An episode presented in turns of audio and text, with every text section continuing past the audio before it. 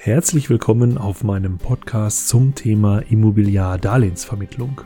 Der Podcast hilft Ihnen zur Vorbereitung auf die Sachkundeprüfung oder einfach dabei, Ihr Wissen etwas aufzufrischen. Mein Name ist Dominik Rauschmeier und in der 18. Folge geht es um die Europäische Zentralbank, die EZB.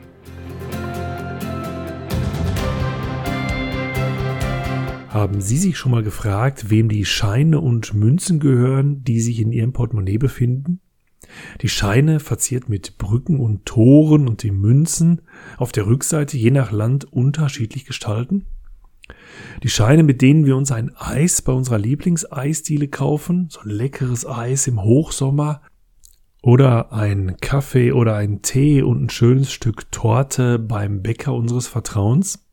Ausgegeben werden die Münzen von den Nationalbanken, der Deutschen Bundesbank zum Beispiel. Die Scheine allerdings von der Europäischen Zentralbank. Doch wer ist diese Europäische Zentralbank? Bevor wir das übrigens klären, die kleine Auflösung, die Scheine und Münzen, die sich in Ihrem Portemonnaie befinden, die sind in ihrem Eigentum. Mit denen können sie vom Grundsatz machen, was sie möchten, ja sogar verbrennen. Es gibt sogenannte Münzprägeautomaten und da vernichten wir auch Münzen. Insoweit erstmal die Aufklärung dazu. Zurück zur Frage, wer ist denn jetzt eigentlich die Europäische Zentralbank, diese EZB, die die Scheine ausgibt? Die Europäische Zentralbank oder kurz EZB hat ihren Sitz übrigens in Frankfurt am Main und ist ein Organ der Europäischen Union.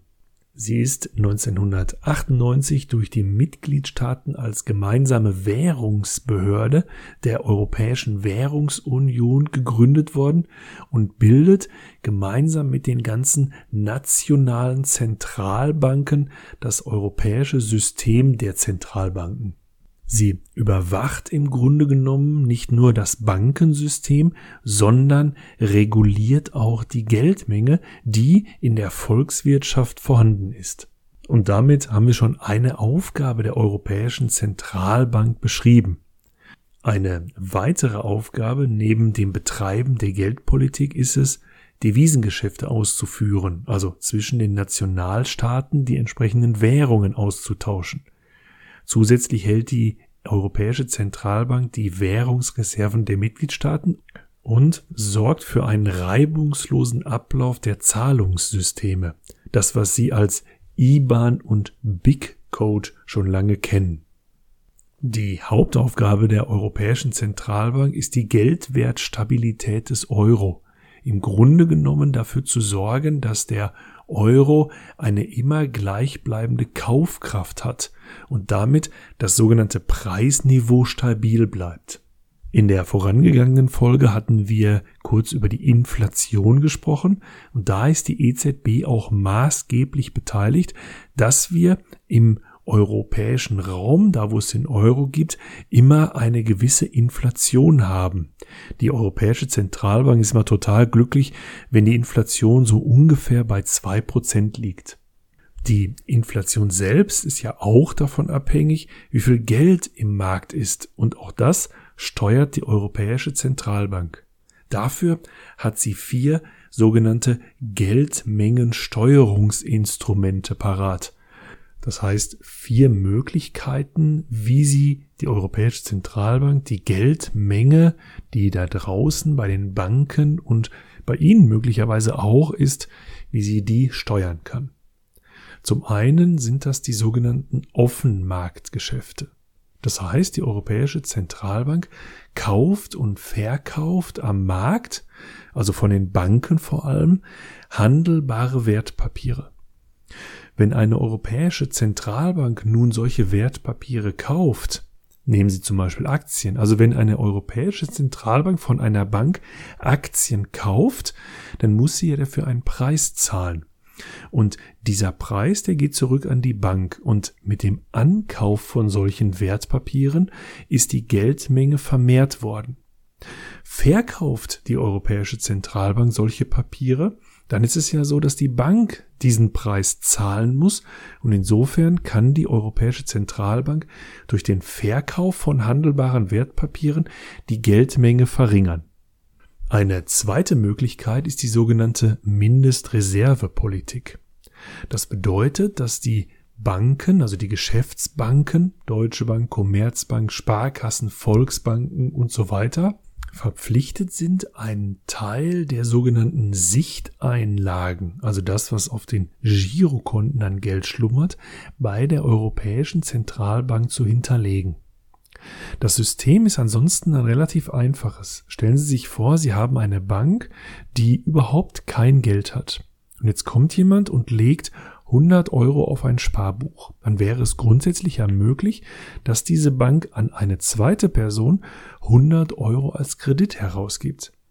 Wenn der Kreditzins 4% beträgt und auf dem Sparbuch wird 1% an Guthabenzinsen ausgeschüttet, hat die Bank im Grunde genommen 3% in diesem Fall also drei Euro verdient. Wenn die Europäische Zentralbank jetzt aber sagt, sie will einen Prozent von diesen 100 Euro für sich haben, kann diese Bank ja nur noch 99 Euro an Krediten herausgeben. Wenn dieser Mindestreservesatz also steigt auf 20, 30 Prozent, können die Banken immer weniger an Krediten herausgeben und dadurch kann die Geldmenge auch gesteuert werden. Dieser Mindestreservesatz liegt momentan übrigens bei einem Prozent. Eine dritte Möglichkeit ist es, dass die Geschäftsbanken bei der Europäischen Zentralbank über Nacht Geld ausleihen können oder Geld anlegen können. Das ist die sogenannte Politik der ständigen Fazilitäten. Wenn eine Geschäftsbank über Nacht bei der Europäischen Zentralbank Geld anlegt, nennen wir das auch Einlagenfazilität. Wenn eine Geschäftsbank auf der anderen Seite sich über Nacht Geld bei der Europäischen Zentralbank leiht, nennen wir das Spitzenrefinanzierungsfazilität. Die vierte Möglichkeit der Europäischen Zentralbank, die Geldpolitik zu beeinflussen, ist der sogenannte Leitzins oder die Leitzinspolitik. Mit diesem Leitzins legt die Europäische Zentralbank einseitig übrigens fest, zu welchem Zinssatz sie mit den ihr angeschlossenen Kreditinstituten Geschäfte abschließt. Insofern hat dieser Leitzins auch eine Wirkung nach außen, weil die Geschäftsbanken ja dann auch mit ihren Kunden entsprechend diesem Leitzins die Zinsen festlegen. Je nachdem, wie hoch die Zinsen liegen, macht es für ein Unternehmen Sinn, Fremdkapital, also Kredite aufzunehmen oder auch nicht. Und auch für Privatpersonen hängt das immer ein bisschen vom Zinssatz ab, ob sie sich möglicherweise etwas kaufen oder nicht. Und gerade im Immobilienbereich sind die Zinsen ja relativ wichtig. Denn sind die Zinsen relativ niedrig, sind die Preise der Immobilien in der Regel sehr hoch und andersrum, wenn die Zinsen relativ hoch sind, sind die Immobilien auch relativ günstig. Ich könnte es mir nicht vorstellen, dass zu Zeiten hoher Zinsen für Immobilien ein exorbitant hoher Preis gezahlt wird. Stellen Sie sich vor, Sie haben eine Eigentumswohnung, die in normalen Zeiten 200.000 Euro kostet, die man jetzt für 300.000 Euro verkauft, wo der Zinssatz für eine Baufinanzierung bei zum Beispiel 6% liegt.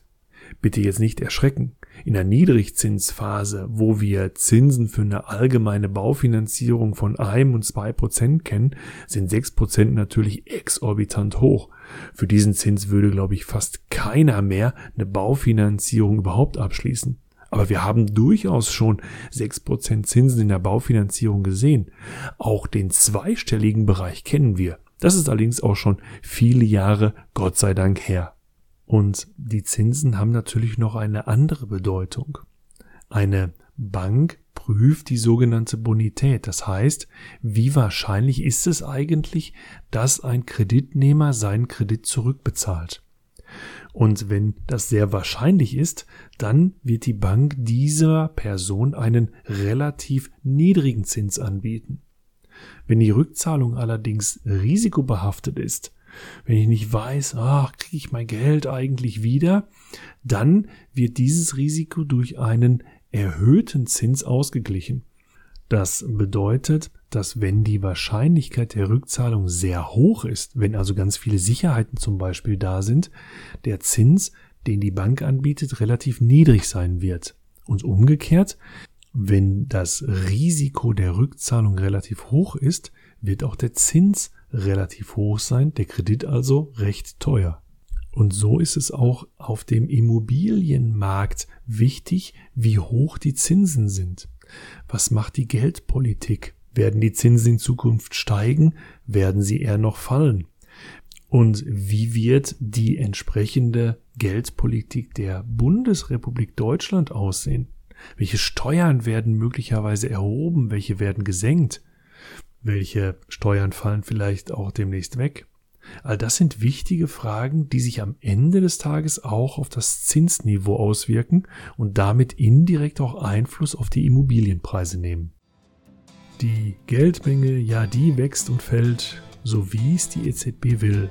Und wir zahlen Steuern an den Staat, selbst für ein Würstchen auf den Grill. Und damit sind wir am Ende der 18. Folge zum Thema Immobiliardarlehensvermittlung. Ich freue mich auf die nächste Episode, bedanke mich für Ihre Zeit und Ihr Ohr und wenn Ihnen mein Podcast gefällt, lassen Sie es mich auf den verschiedenen Medien wie Facebook oder Instagram wissen. Wenn Sie mit mir in Kontakt treten möchten, möglicherweise weil ich Ihnen bei der Vorbereitung auf die Sachkundeprüfung noch weiterhelfen soll, finden Sie mich auf www.richtig-kommunikativ.de. Es grüßt Sie aus dem schönen Hagen in Westfalen Dominik Rauschmeier.